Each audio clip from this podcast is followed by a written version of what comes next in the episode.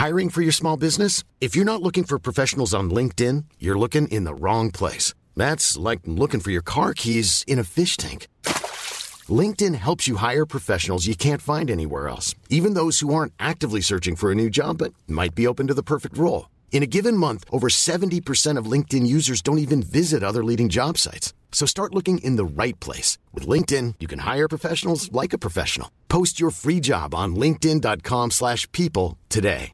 Ryan Reynolds here from Mint Mobile. With the price of just about everything going up during inflation, we thought we'd bring our prices down. So to help us, we brought in a reverse auctioneer, which is apparently a thing. Mint Mobile unlimited premium wireless. Ready to get 30, 30, bit to get 30, bit to get 20, 20, 20, bit to get 20, 20, bit to get 15, 15, 15, 15 just 15 bucks a month. So, Give it a try at mintmobile.com slash switch. $45 upfront for three months plus taxes and fees. Promo rate for new customers for limited time. Unlimited more than 40 gigabytes per month. Slows. Full terms at mintmobile.com. Hey there, it's Michelle Norris. I'm host of a podcast called Your Mama's Kitchen. When I travel, I'm usually looking for a way to find a taste of home when I'm not at home. And one of the things I love to do when I am at home is entertain. And Airbnb allows me to do that. When I was in California recently, I rented a house that had a great kitchen. And when we were sitting around the table, we're all thinking, we're in someone else's house. Someone could be in all of our homes as well. If you have a home, but you're not always at home, you have an Airbnb. Your home might be worth more than you think. Find out how much at airbnb.com/slash host. Vous êtes un fan de McLaren, Williams, Haas ou encore Sauber et vous en avez marre qu'on ne parle jamais de vos équipes? Vous êtes un fan de Mercedes, Ferrari ou Aston Martin et vous êtes lassé de voir Max Verstappen gagner à chaque fois? Cette vidéo est faite pour vous. Parce que oui, ce début de saison peut parfois paraître frustrant, tant l'écart entre Verstappen et le reste est immense. Derrière lui, trois équipes tentent encore et toujours de mettre fin à l'ultra-domination du pilote néerlandais, sans grand succès pour l'instant, il faut bien le dire. Et moi aujourd'hui, eh bien j'ai envie de parler d'autre chose, et d'apporter un peu de fraîcheur à ce championnat dont on connaît déjà le vainqueur. J'ai envie d'évoquer cette Formule 1 obscure, celle de fond de grille et du ventre mou, celle dont tout le monde ne semble pas se préoccuper, parce qu'il n'y a pas que Red Bull, Mercedes ou Ferrari dans la vie. Les 5 équipes qui forment la deuxième partie de tableau connaissent bien des déboires depuis le début de la saison, et si on parle moins d'elles de par leur position en piste, elles se livrent un duel très intéressant. Dans cette bataille, certains pilotes ont réussi à briller aux yeux des observateurs, tandis que d'autres ne connaissent pas les mêmes succès, et voient même certaines rumeurs de licenciement apparaître, et ce n'est sans doute pas celui auquel vous pensez. Aujourd'hui, j'ai envie de mettre en lumière ces écuries et ces pilotes, en vous donnant très simplement mon avis sur leur performance. Qui est au top, qui peut craindre pour son avenir, c'est ce qu'on va voir dans cette vidéo. Le mois dernier, vous avez été près de 60% à suivre mes vidéos sans être abonné. Alors si vous souhaitez m'aider à faire décoller le projet et à atteindre les 100 000 abonnés avant la fin de l'année, n'hésitez pas à appuyer sur le petit bouton s'abonner. On est parti. Avant toute chose, je tiens à préciser que cette vidéo ne sera pas une analyse technique ultra détaillée. L'idée est plus d'avoir une discussion autour de nos ressentis. Peut-être que vos avis seront différents du mien. Alors n'hésitez pas à me dire tout ça en commentaire en fin de vidéo. Je vous invite également à utiliser les chapitres si vous souhaitez avoir mon avis sur une écurie en particulier, ou si ça ne vous intéresse pas de m'écouter parler de Williams, McLaren ou n'importe qui d'autre. Ceci étant dit, on peut désormais attaquer sur nos deux premiers pilotes, à savoir Alex Albon et Logan Sargent. En fait, depuis l'an dernier, Williams me donne la même sensation. Celle d'une écurie qui a un vrai potentiel, mais qui n'arrive pas à concrétiser ça en piste. La Williams est plutôt pas mal en ligne droite, et assez faible dans tous les autres compartiments du jeu. Avant, j'avais tendance à dire qu'AlphaTauri a la pire monoplace du plateau, mais Williams est aussi un candidat sérieux à ce titre peu glorieux. De toute façon, n'espérez rien d'eux cette année. Leur team principal, James Vols, a déjà annoncé qu'ils vont sacrifier cette saison pour tenter de rejoindre l'avant de la grille dans quelques années. Vols est arrivé en janvier, et il a hérité d'une situation très très compliquée, sans doute la pire de la grille. Williams a de l'argent, Williams a des investisseurs, mais Williams est un vrai chandrouine d'un point de vue organisationnel. Le départ de Yos Capito et celui de FX de Maison, l'ancien directeur technique, prouvent que tout n'est pas stable chez Williams. C'est dommage de voir une écurie historique aussi bas. Là, il joue à peine les seconds rôles en Formule 1 et les opportunités de marquer des points sont sporadiques. C'est quelque chose qui a été fait au tout début de la saison. Alex Albon est allé chercher un point important à Bahreïn, qui leur évite le zéro pointé. Aujourd'hui, ils traînent leur spleen en bas de tableau, et c'est sans doute l'écurie en laquelle j'ai le moins confiance cette saison pour se réveiller et aller chercher des points. C'est dans ce contexte qu'Alex Albon et Logan Sargent doivent évoluer, et ce n'est pas quelque chose de facile. Alex Albon est le pilote de référence dans cette équipe, et il fait plutôt honneur à son statut. Il malmène son coéquipier, qui est un rookie donc c'est le minimum qu'on attend, et il est tout le temps le mieux placé pour décrocher des points. Ses faits d'armes pour l'instant sont une belle Q3 en Australie, et bien sûr un petit point décroché à Bahreïn. Il est sorti en Q1 à deux reprises seulement, ce qui est une performance remarquable. Sincèrement, je trouve toujours ça difficile de juger un pilote de fond de grille qui a un tel écart avec son coéquipier.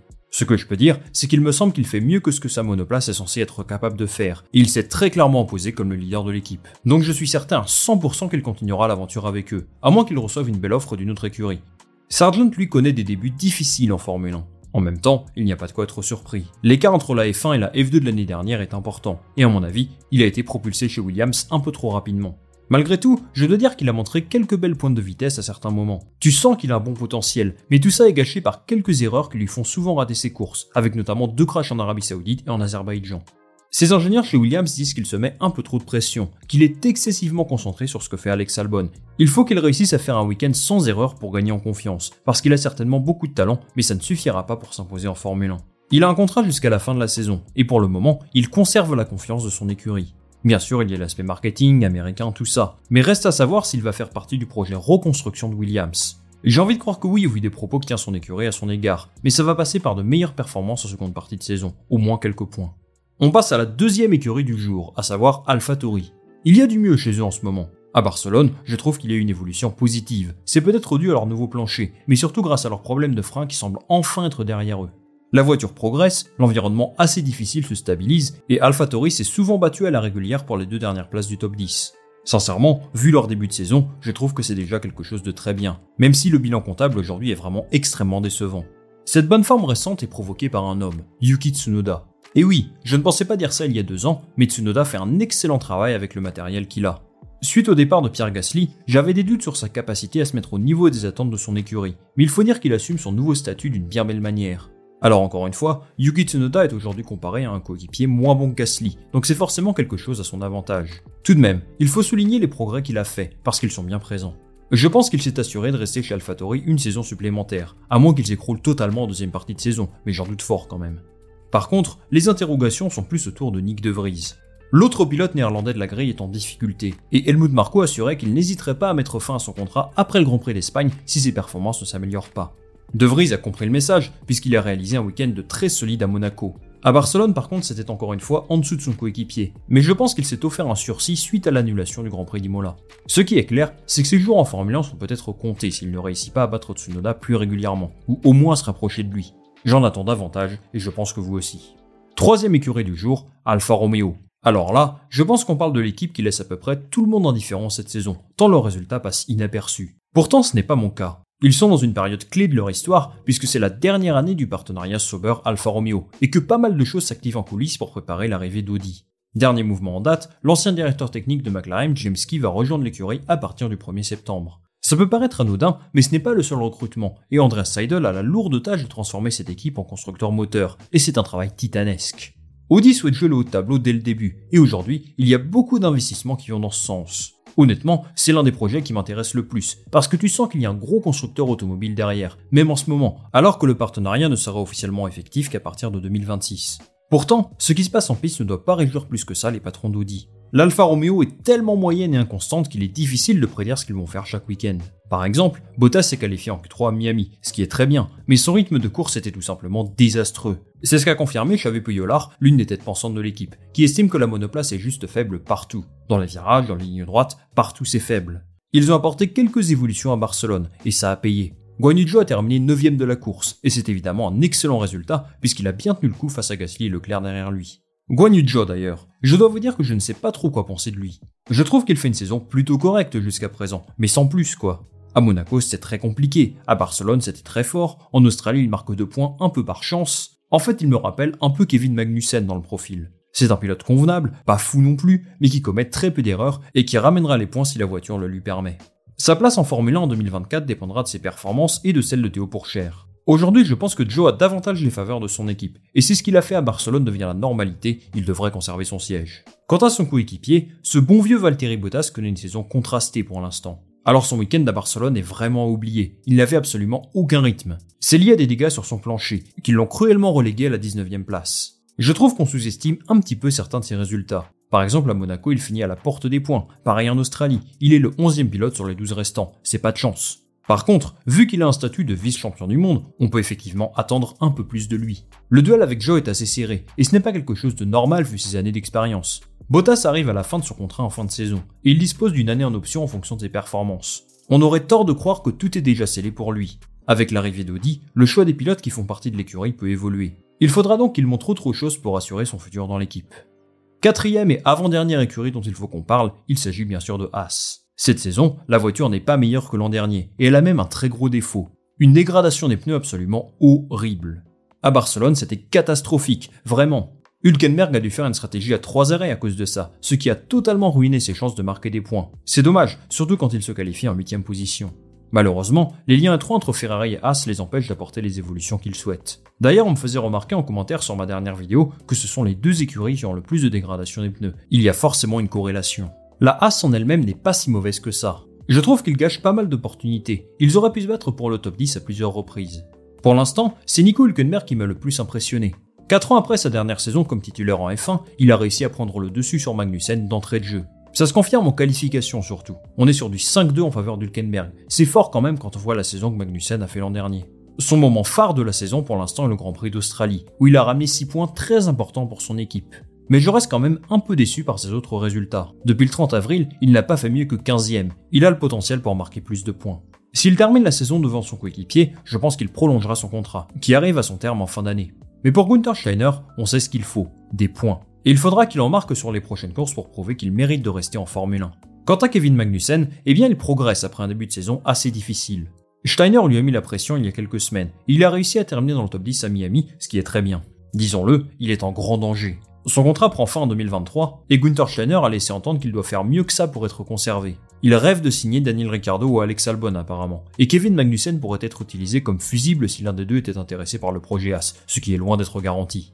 Magnussen ne peut pas se faire battre par Hülkenberg, pas après sa bonne saison 2022. J'attends évidemment mieux de lui, et je dois dire que j'ai vraiment peur pour son futur en Formule 1. En tout cas, il a toutes les cartes en main.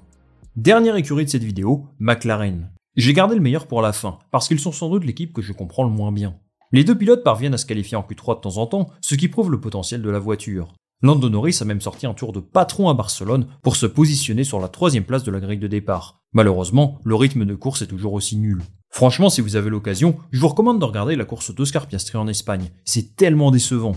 Il y a de la performance dans cette voiture. Ils ont fait un très bon week-end en Azerbaïdjan notamment, mais ça s'est un peu écroulé ces dernières semaines. À Miami, le week-end était très compliqué, pareil en Espagne, Monaco c'était mieux. Franchement, plus inconstant, tu meurs. Je pense surtout qu'ils ont de la chance d'avoir deux pilotes de ce calibre. Oscar Piastri est le meilleur rookie de la grille, ça ne fait aucun doute. Forcément, il est toujours dans l'ombre de Lando Norris, qui lui assume son statut dans l'équipe, mais j'observe une belle progression rapide depuis le début de la saison.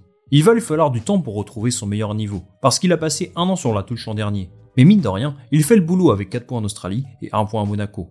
Il n'a pas hérité de la meilleure voiture pour débuter sa carrière en F1. C'est mieux qu'une Williams ou une AlphaTauri évidemment, mais ça reste une monoplace très instable, à la performance variable d'un Grand Prix à l'autre. Il me donne une bonne sensation pour le moment, en espérant le voir se rapprocher encore plus de Lando Norris. Norris justement continue de faire son boulot, malgré une monoplace évidemment très décevante pour lui. Il a connu de bien meilleures saisons chez McLaren, et il doit forcément se questionner sur son avenir. Je ne vais pas trop élaborer sur lui, parce que je ferai une vidéo dédiée à son sujet ces prochaines semaines, mais je vais simplement dire qu'il me semble être au même niveau que l'an dernier. Malheureusement, sa monoplace le fait rester dans l'ombre. J'ai beaucoup d'estime pour ce pilote, et je ne peux que lui souhaiter de conduire une voiture qui soit à son niveau. Si ce n'est pas le cas, Red Bull pourrait bien prendre contact avec lui pour tenter de l'embaucher. On en parlera à un autre moment, mais c'est une affaire à suivre. Merci d'être resté jusqu'au bout de cette vidéo les amis. Dites-moi en commentaire quels sont les pilotes qui vous ont impressionné ou déçu depuis ce début de saison, et moi je lirai tout ça avec attention. Comme d'habitude, si vous souhaitez me soutenir, vous pouvez liker cette vidéo, la partager autour de vous et surtout vous abonner. C'est la meilleure façon de m'aider et de booster mon travail. Comme il n'y a pas de F1 ce week-end, je vais prendre quelques jours de repos, donc on devrait se retrouver mardi ou mercredi prochain pour une nouvelle vidéo. Salut à la prochaine